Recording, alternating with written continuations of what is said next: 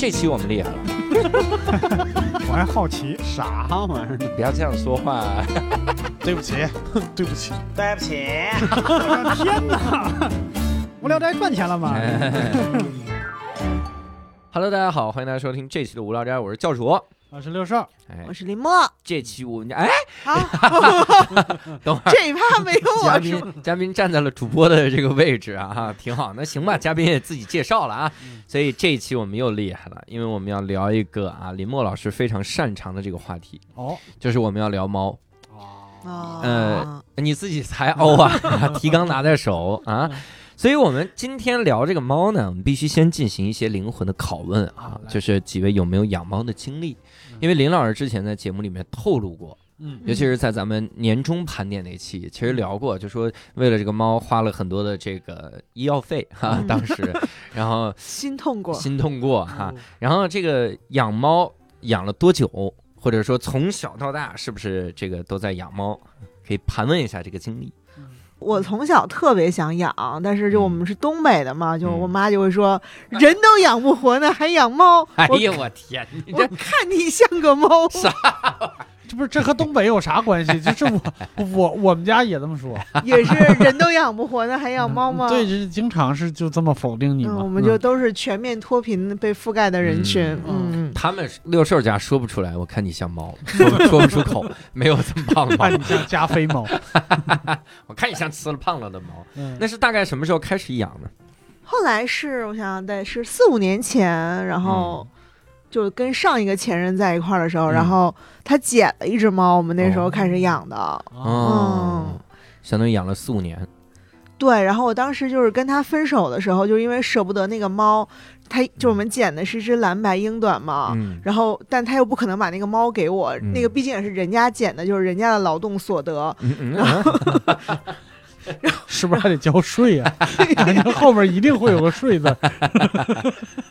然后我就又去买了一只小的蓝白英短，然后让它跟那个猫一块儿长了一段时间，然后又觉得它获得了一个一些那个猫的习性，嗯然后我才勇敢的提出了分手。但是真的拖了七八个月，就是在等这个猫能亲近，就能能跟那个猫有一些相似。啊哦，你这是分手冷静期，对，靠嗯靠这个猫来成长冷静期。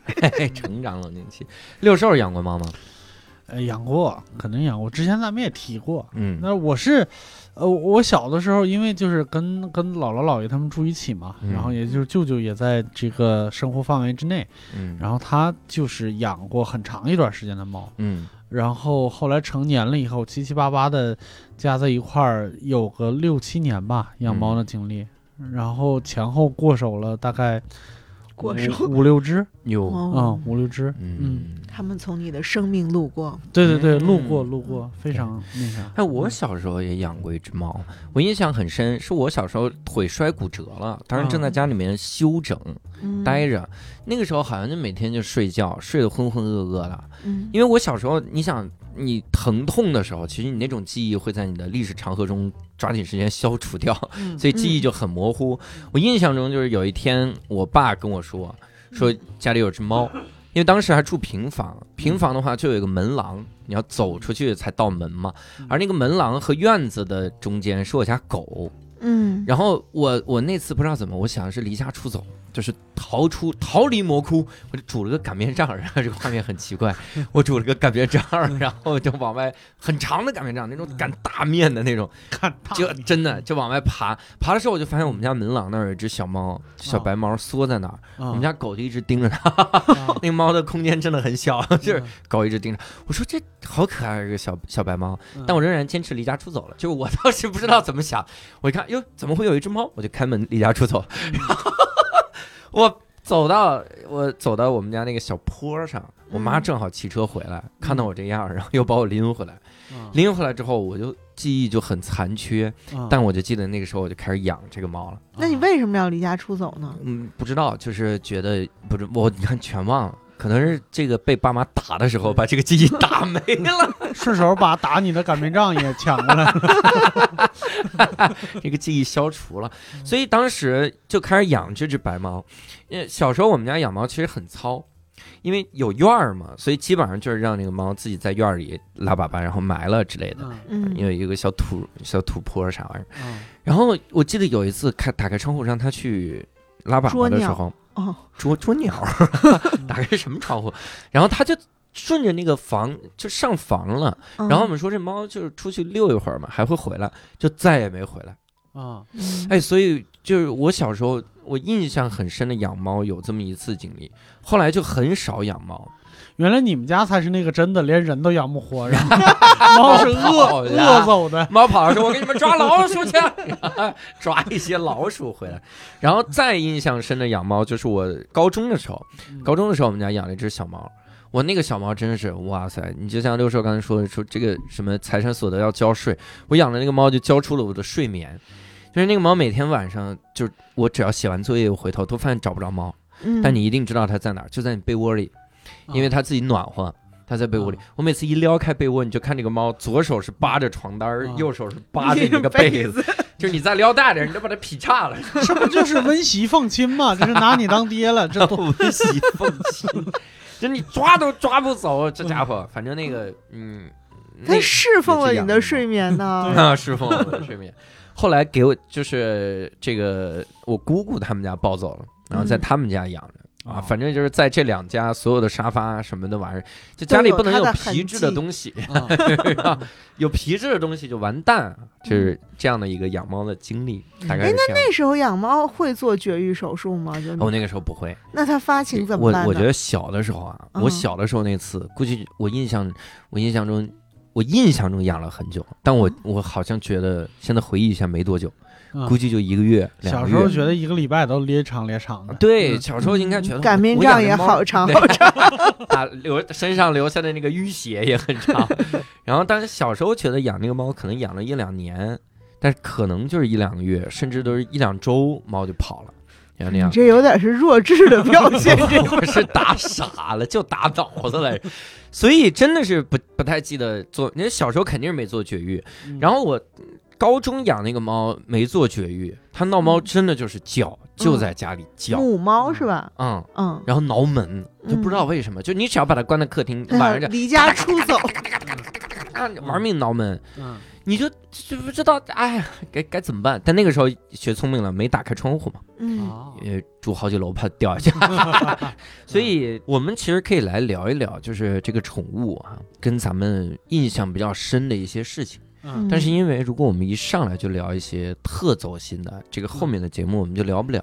嗯，嗯，就你们就都哭了，你是啊怎么聊，对吧？所以我们可以先先聊一个，嗯。就每人我们可以说一个哭五分钟。哭五分钟，嗨 每人说一个跟宠物的这个幸福的时刻，嗯，然后我们再一会儿聊一聊那种比较伤感之类的啊，走心那些东西。我们来聊，林老师有吗？被猫治愈的瞬间有吗？啊，我有一只猫是我从西安捡回来的，然后那个等等，您现在一共几只猫？两只，嗯嗯然后那只猫那个当时是在一个饭店门口，就是嗯那个饭店想让它抓耗子，但是那个猫嗯就他那个老板就每天在那个监控看，嗯就那个耗子就在猫身边跑来跑去，然后这只 这只猫也坚定的不肯抓耗子，猫说这是老鼠，它不是耗子，你能明白？然后老板就把它绑在了那个饭店的门口，但那只猫真的很漂亮，嗯啊，我就把它。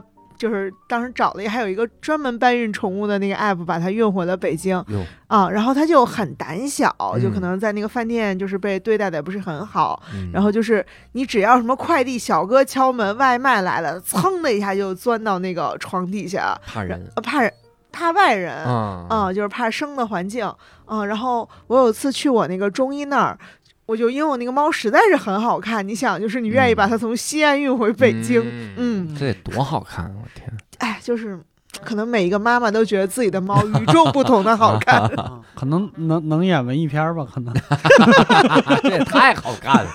然后就想去跟我那个中医嘚瑟一下的猫，就把它抱去了那个中医的那个小诊所，就只有那个中医一个人，然后那个中医会给你刮痧啥的，就巨疼，那天走了一个罐儿。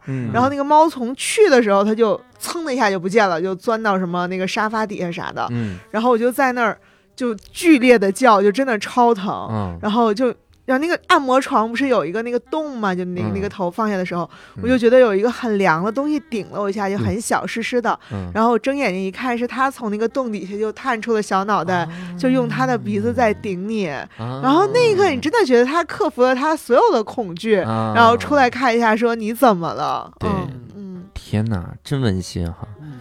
那另一只猫就没这样顶过你，哦，那只猫就是从小在家养的娇。生惯养。对，然后每天嗯都惦记着离家出走，就 只要快递来就噌的一下就就跑出去，就真的一会儿又回来，忘带擀面杖。谁呀？这猫是？六兽有吗？我其实我是一个很少跟猫有交互的人。嗯嗯，其实但是我觉得，就大部分觉觉得养猫还挺好的那个时刻，反而是一就是互不干扰的那个时刻，就是你发现这个空间里边还有一个生命，嗯。那个时候是感觉，就不管你是在写东西也好，或者在玩游戏也好，或者在看书也好，嗯。就在你不远的地方有一个生命在那儿，虽然也半死不活的，就在那儿，就 是就在那儿趴着。你看着，嗯。他也是我以前这么觉得你的。对对对对对，因为我我们那个那个那个小猫就是真的就是我不知道是品种太纯了还是怎么回事，嗯。它真的很很很没有活力，嗯。你没事就农民揣，然后往那一揣一卧，然后就嗯。眯着，就像一只假猫，对对对，穷忍着富耐着，就 吃饱了眯着，就是那种感觉。嗯，但是你感觉你这个空间里边有另外一个生命在陪伴你的时候，那个时候其实感觉就是幸福的嗯，他也是这么觉得的。啊、嗯。有可能，嗯，嗯，有可能他觉得我侵占了他的空间，嗯。是我要不在可能更好。嗯，嗯。因为你看我养狗比较多，所以我很多时候，我记得我我高中的时候养过一条小狗，嗯，我们叫多多嗯那个小狗，当时是怎么着呢？它特别的小，所以每天我写作业的时候呢，我就把它放我桌上。嗯怎么放？我把那个枕巾啊叠成一个，就叠四下儿，嗯，就那么小，就放那儿，然后就把它放在那个枕巾上，它就趴那儿睡觉。嗯哎，我就觉得那一幕特别的温馨。每次你嗯写作业的时候，你你在努力的奋斗的时候，旁边有个小狗在那陪着你，这种感觉。嗯包括因为我每次养养小狗，都有同一个画面，真的是同一个画面，就是你深夜回来的时候，而这小狗是很困，嗯但它还是就醒过来，然后摇摇晃晃过来要跟你打招呼之类的啊，迎接一下，走个流程，真的是要走到你走到你这儿，然后还伸懒腰。有的时候先在你旁边伸懒腰做伸展运动，布丁就是这样的，每次扑我之前先做伸展运动，做一个下犬，做一个下犬式，然后然后再站起来，这个就扑一下。布丁是咋？布丁最近年纪也不小了，是吗？近 腰疼，啊 而且你无论是你在外面多累，你想我。有一段时间不见布丁的时候，布丁扑我的时候，就是那种就感觉马上要说话，嗯。可以这样要讲段子。了。要讲段子，要给你讲讲最近他的生活的改变，就是那种感觉你，你觉得特温馨，就他怎么那么热情的迎接你，嗯。你就感觉非常的幸福哈。嗯。但是因为你看我养猫比较少，所以我就想问问两位哈，嗯。你们尤其是问李老师，嗯。你为什么选的是会选养猫，而不是养其他的宠物？我也养过狗，但是就你真的觉得你承受不了那种爱，就是热情啊对他把他所有的那种。就是希望呀、爱呀、嗯寄托全都在你身上了，就是你也做不出那种很久像你那种很久不在他生活里，嗯然后让他回来扑上你那种嗯事儿，就我心里承受不了。嗯我呀，我其实你看，我养过的所有宠物里边儿，我感觉我都是偏向那种就是有点冷漠的那种，比如说养鱼，嗯啊、就那种也是那种互不干扰式的那种。但是我养鱼有一个问题，就是我我技术太差了，就经常去世那些鱼，就是嗯那个那个虽然。感觉上还还那啥，但是总是会觉得有点可惜，就浪费了人家的生命那种感觉。然后我觉得就猫可能我还能处理，我还能 handle 一些东西，我最起码能把它送向医院。他比较独立，啊，对我最起码啊就是能送医院。啊，送医院就医，然后就是喂它也好，能能选一些东西。呃，我不知道以前我家养奶牛的，嗯，就是那叫宠物嘛，那个。不是你先听我说，养奶牛的嗯。那个啥，就我妈有一个理论，就是这个养的这个物种越大，呃，嗯越容易活。啊哦，越小越不容易养，其实就是它的那个相关的病就会越多，就抵抗力就越差，所以这这这是我可能觉得养猫会比比养鱼可能会相对简单一点儿。那是说你就嗯比教主的抵抗力强吗？呃，有可能，嗯有可能，我是的，就我就可能活得久一点，就是这这是一方面，就是嗯就它比肯定比那些鱼啊、鸟啊那些东西要好伺候一些，因为互相比较独立。刚才也说了，还有一个点就是它肯定就是鱼，你只能看嘛，就有点太有距离了。隔绝了，对，得隔着个玻璃互相打招呼，跟探监似的。但是猫你还是可以摸摸，毕竟它首先第一长得又好看，毛茸茸的又比较好摸，摸摸肉垫儿什么之类的，它还是想有的时候还是能有一些交互啊。我觉得就是，当然也没有刻意说我就是呃跟鱼比起来，我就是想养猫，但是我觉得养猫可能是一个挺好的一个选择，就对对我来说，对我个人的性格来说，嗯嗯嗯。我刚才其实听李老师说的一个感觉，嗯。我觉得特别的能鲜明的刻画出养猫的人的心态，嗯。就是有的人是喜欢别人一直黏着自己的，嗯。嗯。如果你要养狗，往往就是这种感觉，嗯。因为小狗就特别的喜欢黏你，啊。嗯。除非你养了一个布丁这样的性格的狗。就是它是黏一下就走了，啊。就自个儿干自个儿去了，然后就嗯不管了。但是养猫好像往往是那种真的就是那种那种猜不透的感觉 嗯嗯若即若离那种感觉。分寸感特别好，分寸感就是人都做不好这样的分寸是感。嗯就是，而且最重要的是，我觉得有一点就是不不需要遛，这个真的对他生活自立，轻松哈，嗯然后生活自立很独立的一个人格在屋里面嗯。像六兽刚才说的，各干各的事儿那种感觉，嗯有的时候偶尔他会过来，比如你如果在用电脑，你那嗯键盘上发出了热的时候，嗯，他会跑过来趴在那儿，就这种时时刻是大家有交互的。嗯，嗯。比如我在被子里，他给我缠住那种，嗯，他就是喜欢热，感觉然后就嗨，就感觉哎着火了，啪救火，往那儿一趴，用一身毛，对，用我这身毛来救火，嗯有这个感觉。嗯。所以人在猫身上获得那种东西还挺奇妙的。嗯。嗯，你说人家大家说喜欢养小狗，嗯，往往就是因为小狗很可爱，然后黏着嘛，然后嗯。甚至比如很多人想养小狗，就觉得我能训练这个小狗，嗯。让小狗显得很聪明，我也很有成就感。嗯。我从来没听说过有人训猫的。嗯。我姨有一次去我们家，就从沈阳，她之前是训警犬的，啊，然后她就用了就。几十分钟吧，就啊确实能实现。他跟那个猫说“哇”，然后那个猫就 我的天哪！你家猫太神奇了吧？就是用那个冻干作为诱饵，哇，然后站起来够，然后那个猫到现在都完整的掌握着这个，就只要拿出冻干，那个猫就卧在那儿。我的个天哪！你把手上的电棍放下，这真是人类的奇迹了，真的这这太神。行吧，我收回刚才的话，我几乎没见过训猫的，嗯 就是而且之前人家也研究过嘛，狗这个物种是完全被驯化的动物，嗯，然后猫是处于一种半驯服的这个状状态，嗯所以猫有的时候它跟你那种那种感觉是异，这个这个叫什么？亦友亦陌生人，嗯半熟若即若离，若即若离，嗯就是像你有点喜欢他的炮友嘛，嗯，嘉宾的嘉宾的言论不代表。我对是有这种感觉，就是若即若离那种那种很美妙的感觉哈。啊。嗯所以，哎，这个地方要跟各位聊一个感觉了，嗯。就是咱们来探讨一下这种感觉到底是什么样的感觉。嗯。你看啊，很多人他养猫的时候，他会称呼自己，就说我是猫奴，啊妈。妈啊，原来你还真跟别人不一样啊，林老师。嗯。他这个猫奴，然后铲铲屎官，嗯。然后他说这个猫是我们家主子嘛，嗯。然后的确也是，就感觉每天回去之后，猫想干嘛干嘛啊，就嗯伺候着。啊。我经常看那些漫画也是，就那儿看着一个杯子，然后猫看着这个杯子，第一格就是看着杯子，第二格看着杯子，第三格把那个杯子扔地上了，然后第嗯。四格说他骂我。这 杯子怎么会骂你呢？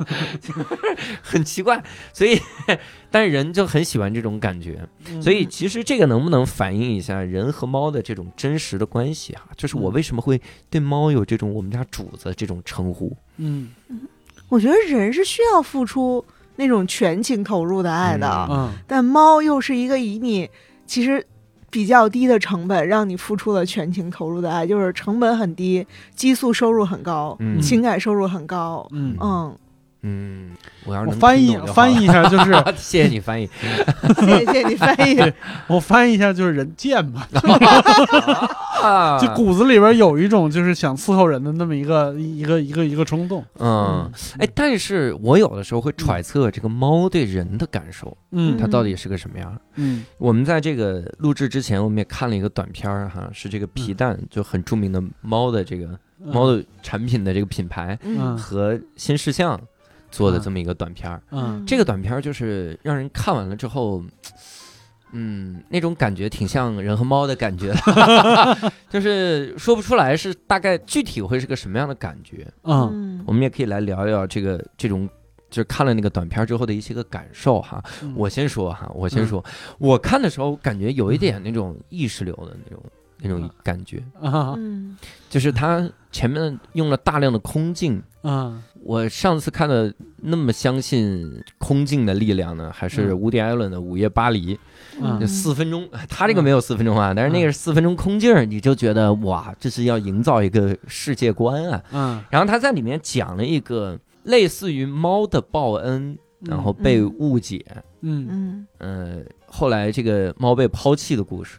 嗯，然后这个猫就想在生日这天送他以前的这个铲屎官嗯。一个小礼物，一个最嗯。珍贵的小礼物，嗯。甚至最后用自己灵魂里一些东西来交换。嗯。那个里面我感觉这只猫还是特别黏主人。的，嗯，嗯，给我的感觉是就很很多次很动容。他最起码不是很很主动，但是他心理上是有依存依存的感觉的。嗯。嗯。那个感觉挺奇妙的，因为有的时候你如果站在宠物的这个角度来想，嗯你要代入的话，往往我比如我啊，我会代入小狗，嗯因为以前我看一些漫画，就是人类上班的时候，小狗在干嘛？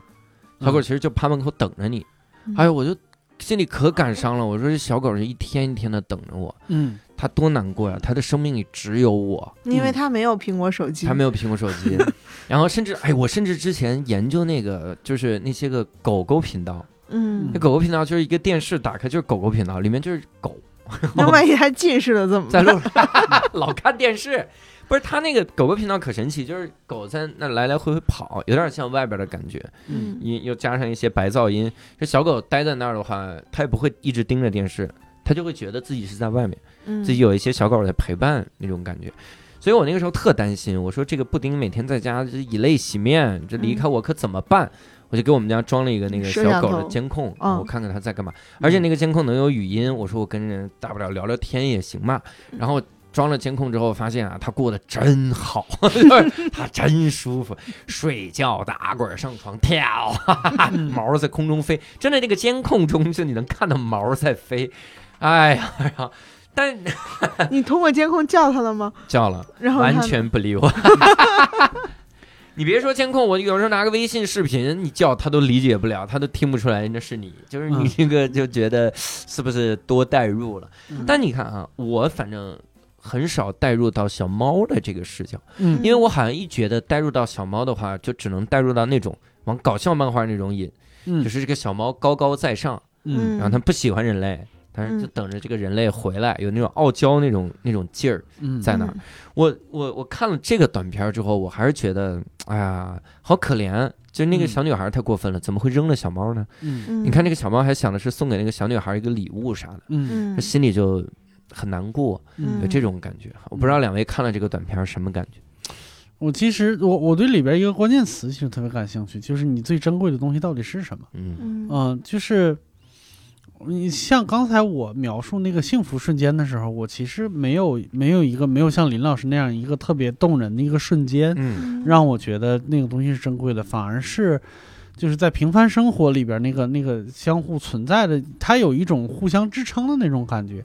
这个支撑不是明确的，嗯呃我为你做什么，而是就是我知道他一定在，就他有点儿有点儿那种就是瞬间到到到到永恒的那个关系，就是我如果他知道他在，嗯就就就就挺好的。嗯对，就是有点儿有点儿那种感觉，所以我觉得最珍贵的东西可能也在也在就平时你你你你可能就当下，就是你你会你会呃忽略掉的那些东西才是最最珍贵的。因为我在呃，就了解了很多，就比如说，呃，所谓的说装逼点儿啊，就什么害怕以前，害怕以后，然后把就是活在当下的这一些这一些，呃，理论也好，或者是呃那个那个那个心理学上的东西也好，我会有的时候会，呃，在某一时刻突然间开窍，或者是突然间就是发一下呆，就是观察一下当下。嗯哦，我会停下来看一下自己周围的那个空间，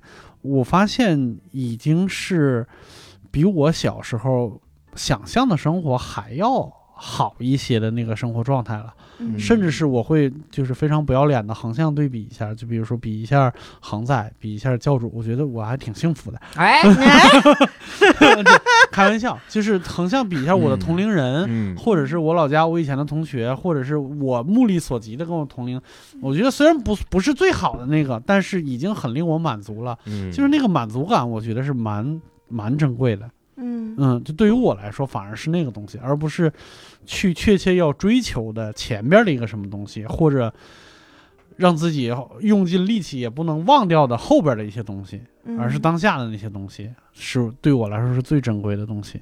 嗯，就你看完这个，你会觉得你会不会误解了你的猫？嗯就是看完这个小片，就是人喜欢的，其实就至少我自己喜欢的是你很在乎它，但它没有那么在意你。嗯啊、然后就是像六兽说的，大家喜欢去犯贱嘛，嗯但其实就是在猫心里，你到底是怎么样呢？其实它是能感知到你不好的。就是我有一次得那个急性支气管炎，真的就是一晚上都睡不着。其实也没有多严重，但那个给人的体感就是很难受，因为你睡不着，你晚上都在咳嗽。嗯就我们家那只最桀骜不驯的、永远往外冲的猫，嗯然后它也从来不跟我一块儿睡。嗯然后它那天突然就趴在我旁边啊，然后啊，然后在那儿还，然后把那个爪子就淡淡的搭的就浅搭了一下你。嗯啊，就是我觉得把你作为伙伴吧，就是它肯定不能像片中的那只小黑猫，嗯但他可能也尽他所能，嗯。对，我觉得这个这个还挺有趣的，就是由于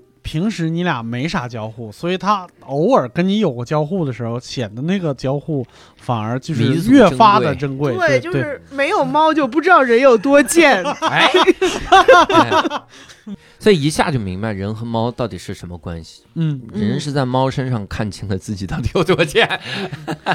我觉得有的时候猫能给人提供一种平静感，嗯对，就可能很多小动物可能都这样。就这嗯种动物，它真的就从来不讨好，对，嗯然后它也不卷。无论家里有几只猫，我们家最多的时候有四只猫，人家也不卷的，人家各过各的生活。哟。嗯，没有每个就是坚持九九六啥的，没有晚晚上还在猫爬架上锻炼，没有。对，你们你们不觉得养猫的人特别有趣吗？就是养嗯猫的人，就像刚才说的，就是那个铲屎官也好，或者猫奴也好，他其实缺少一个最基本的一个主人的一个观念。就比如说我们在养狗或者养啥，我还见过训练王八的，就是、嗯就是很奇怪，你总想发号点施令，就是总嗯。想告诉你我在主宰你的生活，在主宰你的生命，但是呃养猫的人反而就是他会把把猫放在前边儿，或者至少放在一个平等的一个态度上。就我们两个人只不过是就是共同走过一段生命而已，嗯。啊、就是那个那个状态可能是啥，反而有会有的时候，甚至让我觉得是人需要猫身上的一些什么东西，嗯，所以我才我才就是跟他生活在一块儿，嗯，就它是给我的一个感觉，就是我需要我生活空间里边有一个生命，我才会弄一个猫来，然后把它放在我的生活空间里边，好让我们就是一块儿走一段路，这种感觉，嗯。我看的时候，反正我想到一个感觉是啥，就特别像 EVA。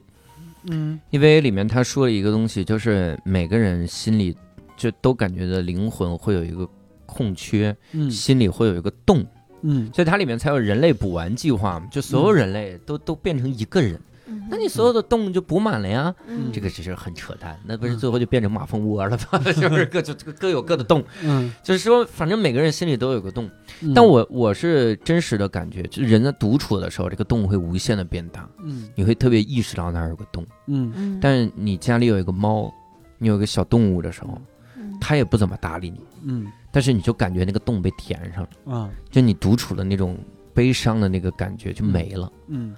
但你那个洞还在呀，对，但是你就不觉得那儿有啥？可能那个猫堵在那个洞上了，猫毛太多嘛，嗯 把这个洞它给堵上了，做的这个事儿。对，其实你你聊到 EVA，我也觉得它挺它它挺有趣的一个一个状态啊。就是嗯首先说，就是 EVA 在当时就是在日本社会为什么它那么伟大，就是因为当时日本的整个社会条件都很很差。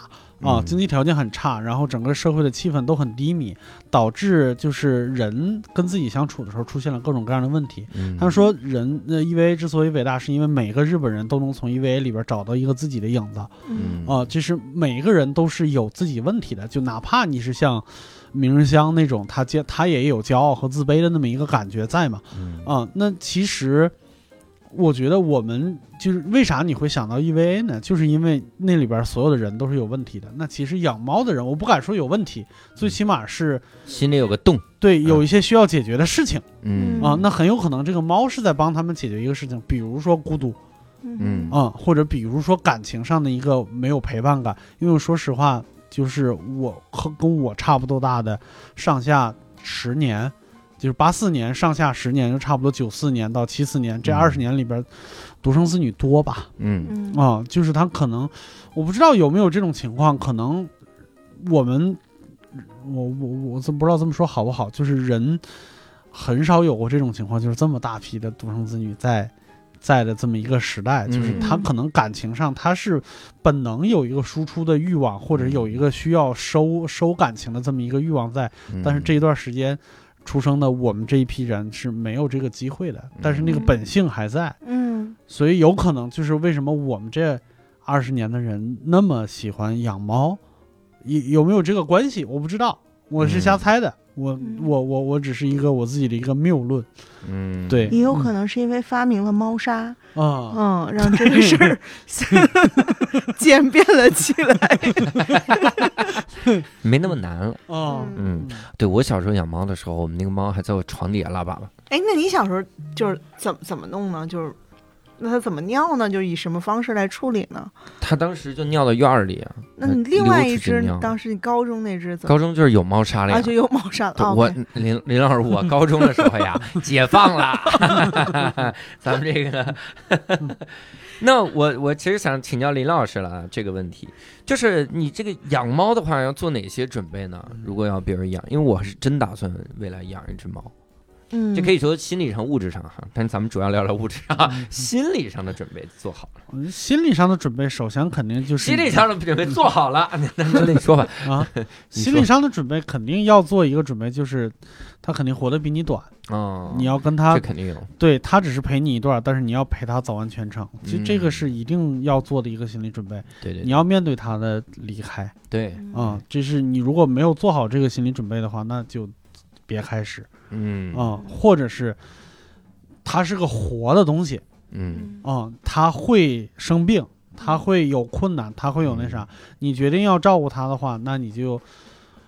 鼓起勇气，就是面对所有可能会出现的问题。我真见过为一只猫花十几二十万去治病的有，嗯啊、嗯我觉得坐在你的旁边，对，我觉得很非常棒。就是你你在接受了这个生命的时候，你要负担他生活里边的所有东西，你不要嗯。漠视它，你不要浪费掉这个东西。嗯。这是我觉得心理上准备可能。其实我觉得大多数人在养猫的时候没有想到，就是说这个猫可能花掉我十几二十万这件事对，但是它可能会出现。嗯，也嗯。大多绝大多数人的猫也不会花掉十几二十。万，当然，当然，当然，就是我说这个可能性，对，可能会，嗯。但患难见真情吧，就当，真的发生这种事情的时候，就看你有没有担当了。嗯，嗯。对，真的是这十年的时光，十几年的时光，你要嗯。要要想清楚的，对，嗯。包括养小狗也是，嗯。人能不能遛，这也嗯。是一个很重要的准则。嗯。这是心理准备哈，哎。林老师跟我们聊聊物质上的准备，需要准备啥？那个还是首先得挑好猫粮，就包括它从小猫到成猫，它有一个换粮的时间。吃东西，对对对，嗯。然后包括其实跟个傻子似的问这种，是要说这段吗？关键是那边也跟傻子似的说，对对对，他是得吃东西哈，真没想到。啊，对，不同时期的猫猫粮，嗯，嗯，对，而且就是现在好多就其实像我养那个英短，它特别容易有泌尿系统疾病，哦。就是因为我之前给它它那个猫粮营养太瓷实了。嗯嗯，然后就导致，比如它肥胖啊什么的，就其实整个对健康都特别不好。嗯嗯，然后可能好多的那个它给添加的肉质也都不是人，就是现在讲究的，反正就说人食用级别的嘛。嗯啊，它到底取的是哪一块儿啊？然后嗯然后是不是能保证食材的这种品质和新鲜呢？这些就就你反正要选选择一个，就真的是要挑一个品质比较好的猫粮。嗯嗯，然后切不能因为你的父爱膨胀，然后无限制的去投喂。嗯，有的猫就是从很小的时候，我有一个朋友的猫就特别喜欢吃那个烤鸡胸肉，就是烤箱烤出来的。嗯，然后后来他们家就不给吃猫粮了，就顿顿烤鸡胸肉。嗯然后那个猫呼的一下就就特胖，嗯然后大概在两岁多的时候就得了糖尿病，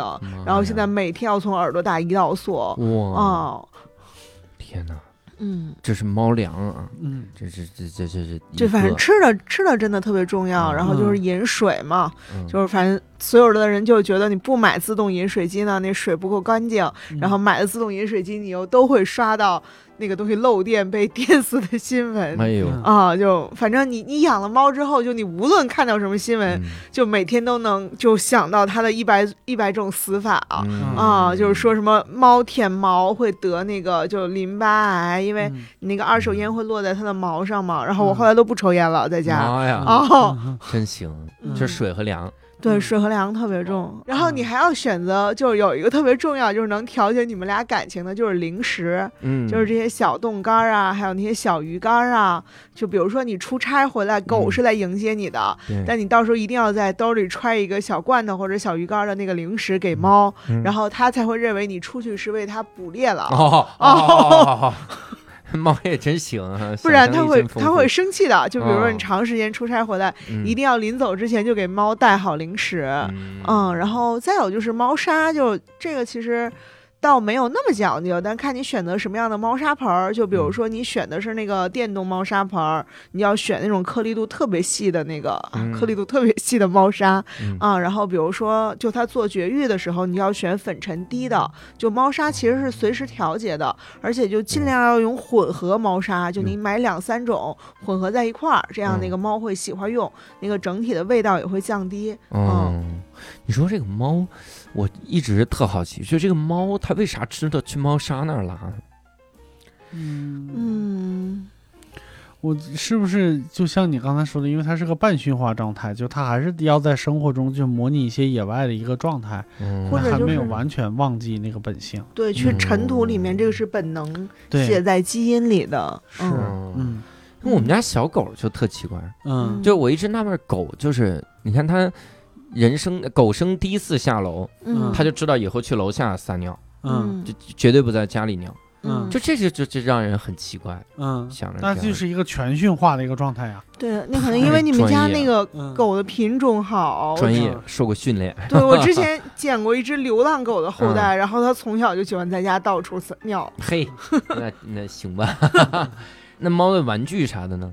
玩具特别重要啊，因为就是就是现在就是家里条件都比较好，就猫的睡眠时间特别长，嗯，你一定要有玩具逗着它，然后让它有一些运动，就是要扣好猫人生的第一粒扣子，然后让让它从小养成爱运动的习惯。玩具真的超重要，嗯，而且要买很多种，因为嗯就它是一个特别喜新厌旧的那么一个小动物。嗯就是大概两三天之后吧，他就会都会玩腻，而且无论你给他买什么玩具，他最后喜欢的就都是那个把那个玩具玩具运来的那个纸箱子。啊，嗨，那个是最上乘的玩具，对，而且你说这个，就是他有一个一定不会玩腻的东西，就是猫抓板，啊。那个是半玩半半修行，或者或者半玩半生理需要。嗯。就也是纸箱子质地嘛，对对。对对对，嗯。嗯对，然后特别重要的就是还有一个就是猫窝，哦，嗯，就是它真的你把那个它很奇怪，就是你把那个小窝放在那儿，它就知道那个是给它准备的。嗯因为就北京还是会有一些那，比如停暖气或者那个不是很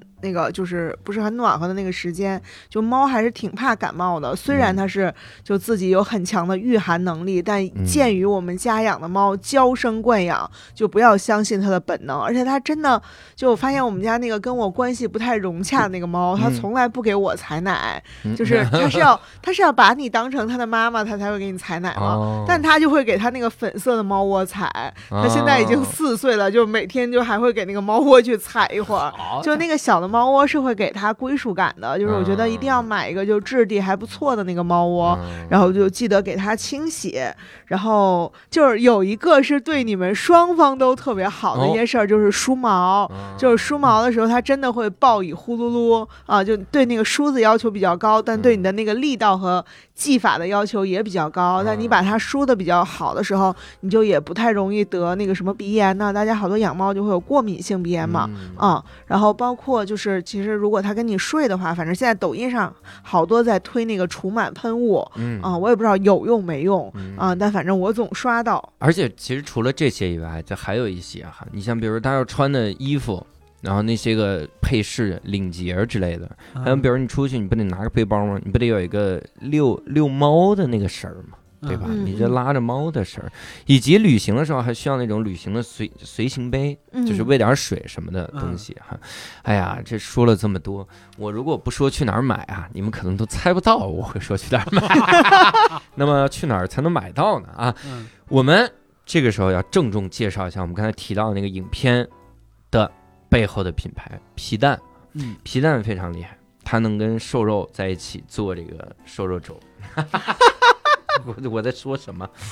首先给各位科普一下哈，听众可能还不知道，皮蛋是一家专门为猫创造产品的品牌。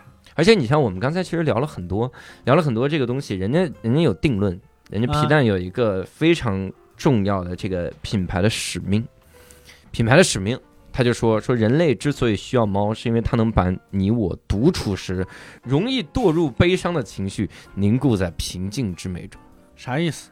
就是侘寂。你看，用一个更深奥的词来回答很深奥的这个这个话哈。所以皮蛋这个品牌非常的厉害，它有一个核心的理念，我也觉得很好，叫“猫为先，公益计划”，这是它核心的品牌价值观和主张。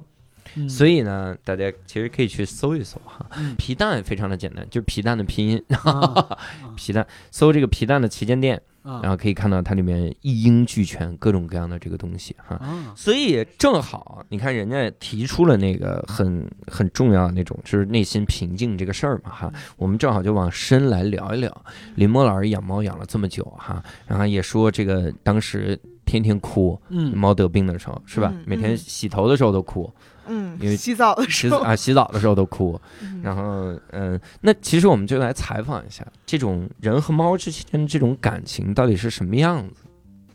其实可以来具体问一问啊，就你你会觉得有的时候是自己单方面的在付出吗？不觉得呀？你肯定会觉得你会有一些微小的回馈的，等会儿你太卑微了，我还是收到了一些微小的。就是当你仔细观察，怎么也稍微有点回馈，用力发掘。哎呦而且你不觉得人最幸福的感情经历就是当舔狗吗？啊啊！我我嗯，我不置可否。那养猫，其实我觉得，因为我我我周围的很多人也在养孩子，然后嗯也在养猫。嗯就这个，我其实想问问两位，就你们据你们的观察，养猫跟这个养孩子，他这个感受相同吗？因为我感觉啊，有的时候有人养猫，他是往那个养孩子上靠的，嗯嗯他每天抱着这个猫说话，嗯他这个跟这个猫就嘘寒问暖，嗯嗯让猫猫学习啊，嗯这个要不看看病去吧，这人先 反正真的是这样。而且你不觉得现在有一个现象越来越越常见了吗？就是你看了一辆婴儿车过来，嗯嗯里面坐了只猫，嗯坐了个狗，布偶，嗯呃，坐了个猫和狗，然后坐一老太太都有，嗯没有老太太，然后 猫和狗，这个情况越来越常见了。嗯但是老太太有的时候推婴儿车里面是大白萝卜，这个是另 说。就感觉很多人他可能是在往这个养孩子那个时候靠，嗯你们会觉得他会有相同的感受吗？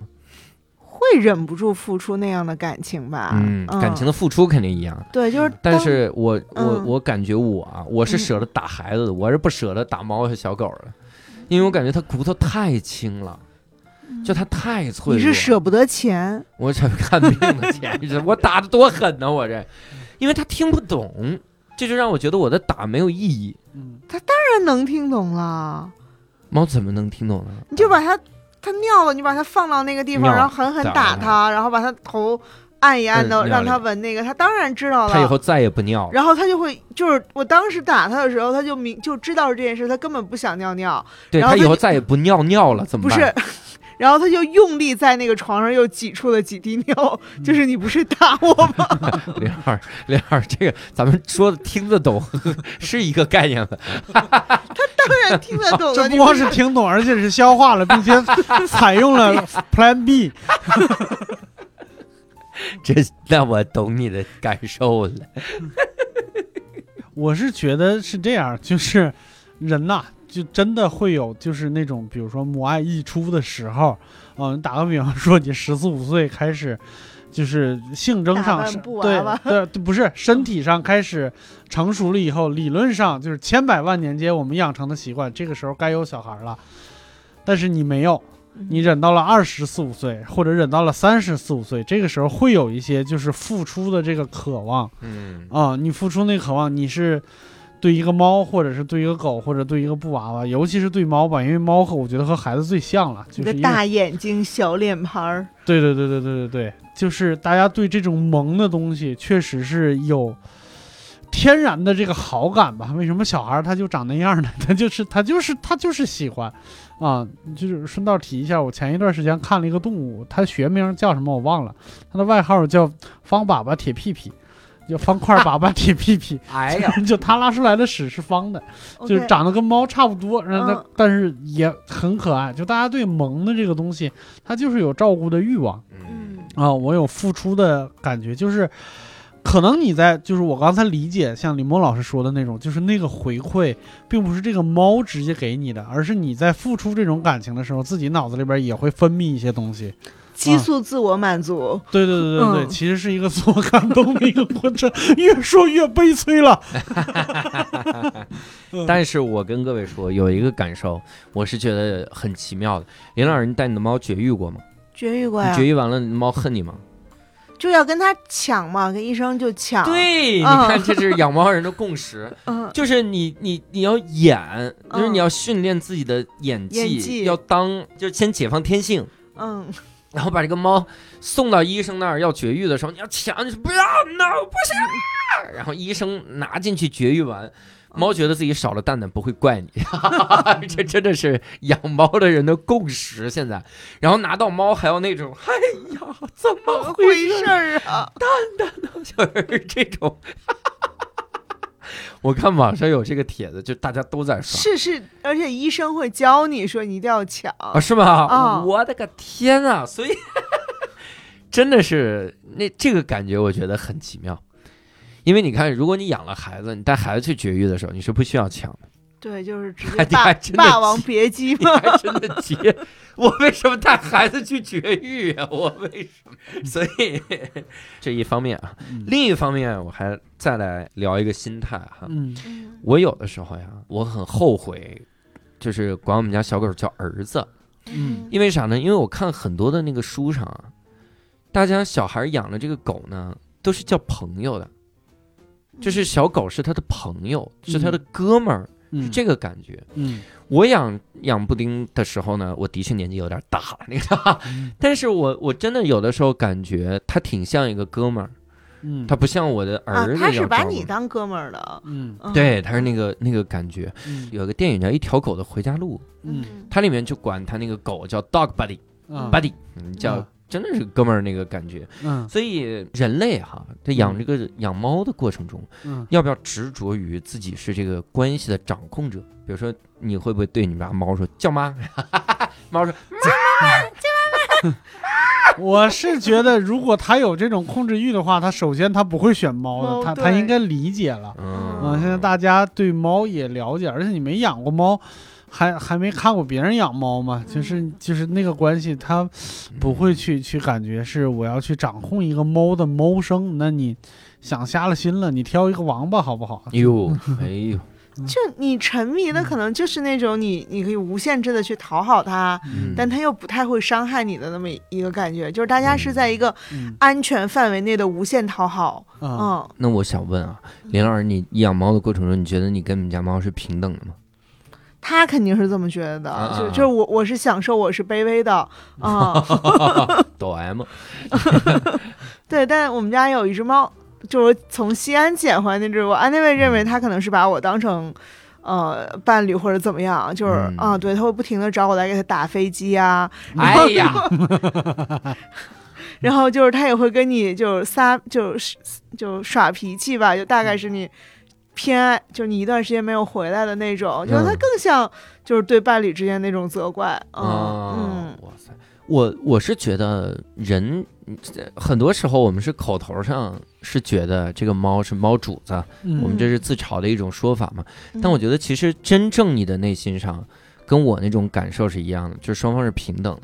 嗯我为啥会觉得我跟我们家小狗有的时候是平等？因为我觉得有的时候我非常需要它，嗯嗯我就觉得，嗯，比如我我非常焦虑的时候，其实我我看到我们家小狗就好多了，嗯就嗯能获得平静。嗯我觉得很多养猫的人一模一样，也是这个心态，嗯就是你你其实很需要那只猫，嗯嗯甚至就相当于我不惜的都感觉是我处在更低的地位了。啊，嗯我因为我太需要你了，我甚至我站在更低的地位都行，嗯有这种感感觉，人和猫这种互相的需要，嗯嗯所以真的就应了这个皮蛋的品牌使命啊、哦这句话嗯，就是说人类需要猫，就是因为它能把人类从独处产生的悲伤情绪中捞出来，然后凝固在平静之美中哈、它是有这个感觉。差记差记，我记住了。差劲 啊，呃，撒比西 是这种这种感觉。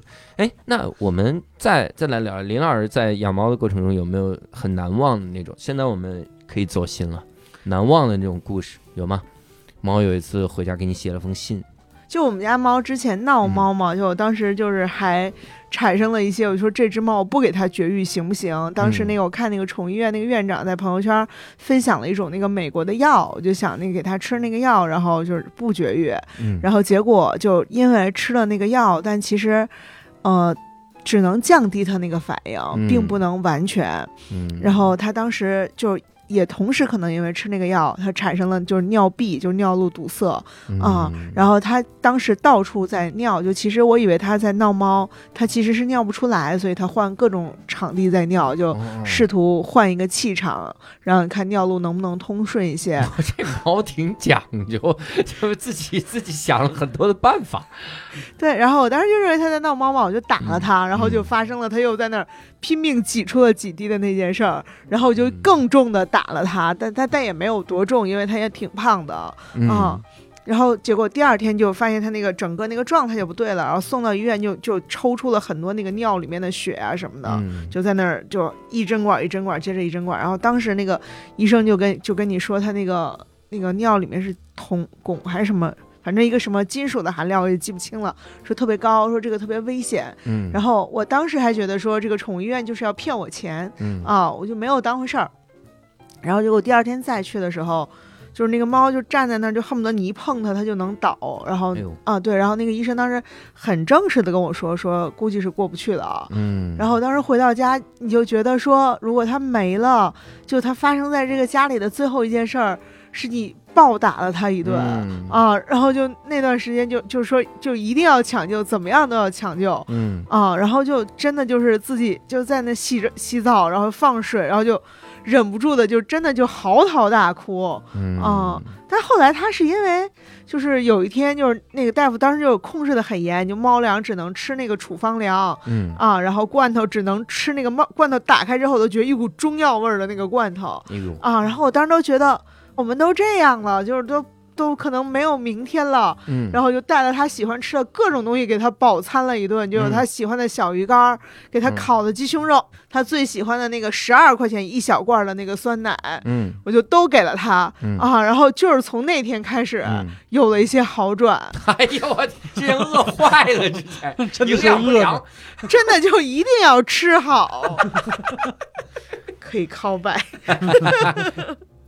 所以吃好还是要去皮蛋 去看一看哈。找一找。嗯哎，你看这种这种感觉，真的就是挺相互需要那种感觉。嗯嗯你在讲那个故事的时候，我脑海中都是那个。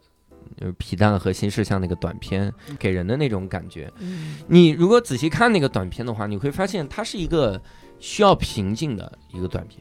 就你需要很平静的心态来欣赏的一个一个短片，看了之后你也会觉得它就是一个很静静的、很侘寂的那种那种感觉。嗯嗯，所以，嗯，我相信整个的这个片子，因为说实话，这个短片我到最后我都没看出来卖啥，这的确是，嗯 的确是没看出来。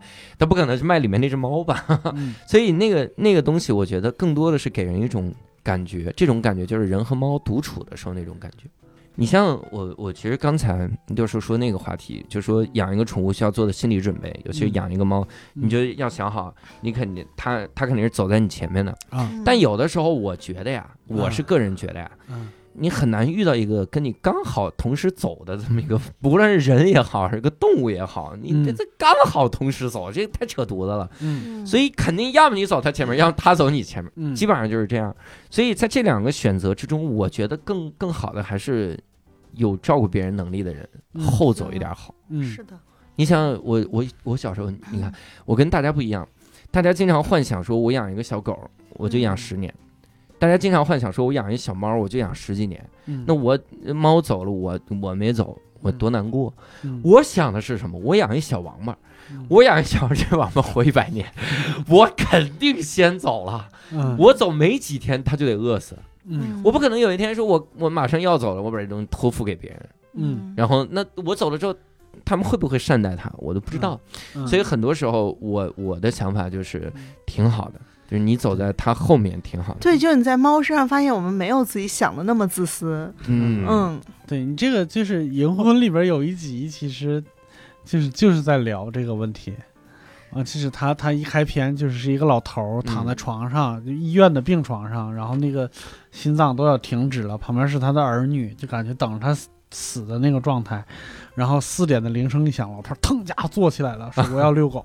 哎呦，我是我今天必须要遛狗。然后后来发现是他跟他这个老狗就是已经就是在一起孤独的生活了十几年。嗯产生出来的感情，并且培养出了一个默契，就是它是一个语言无法表达的一个默契，就是我要比你活得长，就我要送你走、嗯那种状态。所以他那个那一集动画片一共才二十来分钟，但是非常感人。就是最后那一分钟，就是一个老头颤颤巍巍的，然后牵着一个老狗，老狗也颤颤巍巍的，就是燃烧自己最后的一点点生命的力量往前走。嗯然后走着走着，终于那个狗啪嗒就是趴在地上了。老头终于长吐一口气，心说：“哇靠，我终于赢了！”绑，嗯倒在了那个夕阳的那个路上。嗯这个时候，那个狗咵站起来，又往前走了两步，啪嗒又啊又又又又又趴在了地上。就是感觉，就是他那个时候，人和那个宠物之间是平等的。就两个人就是是在较量，而且就像你刚才说那个兄弟的那个感觉，而不是谁是谁主人的那个感觉。